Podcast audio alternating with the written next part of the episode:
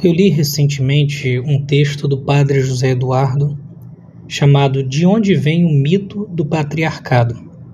Achei muito interessante esse texto e muito atual, porque vemos crescer em nossa sociedade é uma, um combate sobre a cultura do patriarcado, a cultura da família. E a partir desse texto do padre José Eduardo, que incentiva todos que procurem na internet, de onde vem o mito do patriarcado, Padre José Eduardo. Ele faz um, um apanhado histórico de, de como foi surgindo esse discurso, que eu acho que vale muito a pena, principalmente para as famílias cristãs, terem a, a noção de algumas coisas é, para poderem também saber o que está acontecendo né, em, em nossa volta.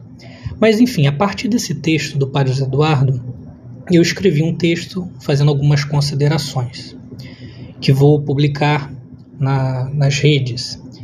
Mas como eu sei que muitos acabam não conseguindo parar para ler, às vezes é, é um pouco mais difícil, eu resolvi colocar aqui no podcast a leitura desse texto que fiz a partir né, do conteúdo do padre José Eduardo, de onde vem o mito do patriarcado. Então deixo esse, a leitura desse texto aqui para ajudar vocês a refletirem um pouco sobre o tema. Cultura patriarcal, ideologias e o cristão. A cada dia assistimos o ataque, outrora velado, agora frontal, à família e sua constituição. Costumes, discursos, ideias consolidadas nas mentes, filmes, conteúdos em geral, estão promovendo o que chamam de destruição da família tradicional. Infelizmente, em geral, as pessoas tratam essa avalanche como um curso normal da evolução de pensamento, sem se questionar sobre seu fundamento e pressupostos. A cultura produzida no laboratório que tenta ser imposta na atualidade é uma militância contra a cultura patriarcal, que no fundo é a cultura familiar.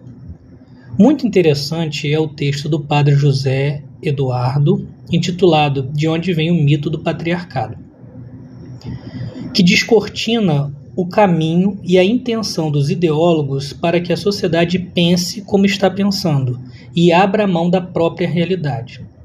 Trago nestas linhas algo também do texto do Padre José Eduardo de forma livre. O leitor encontra lá referências e uma estrutura mais formal e embasada. De onde vem a frase da mãe de uma garota de 15 anos: Não dependa do marido quando casar? De onde vem o nariz torto da tia que vê a sobrinha servir o prato do marido num churrasco. E o comentário ácido das amigas do trabalho quando a recém-casada anuncia sua gravidez. De onde vem o fato de um cara na TV aberta pedir desculpa por ser homem? Ou de onde vem as pessoas disserem, dizerem corajosos ao casal que tem mais um filho? O marxismo, herido por Engels, diz que toda forma de opressão e males na sociedade está na família. O fato da maternidade ter feito a mulher depender do homem para se manter, o que na teoria marxista não via como uma divisão de papéis a partir da própria natureza das coisas, mas como uma convenção meramente social opressora, fez com que se instaurasse na sociedade um estado de relações opressor e oprimido. Assim, pensa o marxismo. A divisão dos papéis, que intui a própria realidade natural e que no cristianismo se aprofunda pela clareza que tem, que se tem da dignidade da família, que colabora com o Criador na geração e formação de novas vidas humanas, foi visto pelos ideólogos marxistas como subjugação e fardo. Ora, o homem ajudado pela sua constituição física, assumir a busca do sustento, seja pela caça, seja pelo plantio ou pelos meios modernos de renda, e a mulher, com seu senso e corpo inclinado à maternidade, poder se dedicar a isso de modo principal, tendo marido e mulher empenho para gerar e formar vidas, foi visto pelo marxismo não como cooperação e complementariedade, em vista do dom inefável, mas com, como o mal a ser combatido. No mundo do marxismo, o econômico, o poder político é o principal. A família e valores tiram tempo e privam pessoas disso. A alta dignidade da mulher como geradora de vida é recebida pelas ideologias como prisão e inutilidade. O feminismo, ramo do marxismo, teorizou sobre isso. A feminilidade e a maternidade começaram a ser pregadas como ofensas à dignidade da mulher. A mulher operária, independente do marido e dos filhos, e dedicada ao labor e militância, passa a ser o ideal a ser buscado. Os poderosos, mesmo capitalistas ao extremo, como num paradoxo alucinante para nossa razão, insuflam essas ideias, pois quanto mais livre de instituições, valores absolutos, compromissos naturais e entrelaço afetivo, mais manipulável é o homem para o crescimento de interesses escusos de poder. Com o financiamento e a confluência de interesses, entenderam que para suas ideias ou crendices confeccionadas com, em laboratórios teóricos convencessem, mesmo sendo contra a realidade e natureza das coisas, e aí vemos a força que tem os discursos e narrativas, mesmo que infundadas. Era necessário infectar a cultura, o conjunto de costumes e, um, e os meios de propagação de ideias, instituições de ensino, programação televisiva, etc.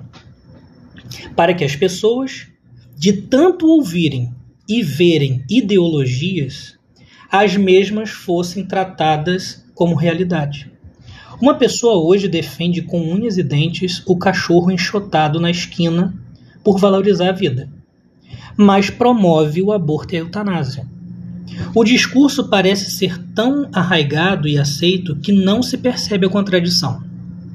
Vejamos: se a cultura patriarcal, o que chamamos de costumes baseado na, baseados na natureza da família natural, é a causa de todos os males para uns e para outros é o que forma a identidade nas pessoas e as dificulta a manipulação, é preciso combatê-la, destruí-la.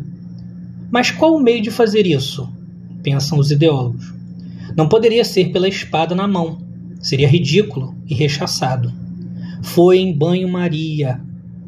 Ideias inseridas em historinhas, filmes, livros, universidades, propagandas, montando discurso anti-maternidade e anti-casamento.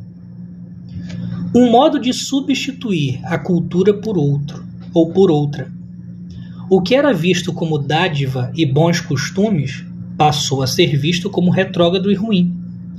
A complementariedade e a diferença entre os sexos, qualquer hierarquia de funções e alteridade de missões no casamento a serviço da instituição matrimonial passaram a ser vistos como impedimento para o bem e para uma sociedade justa.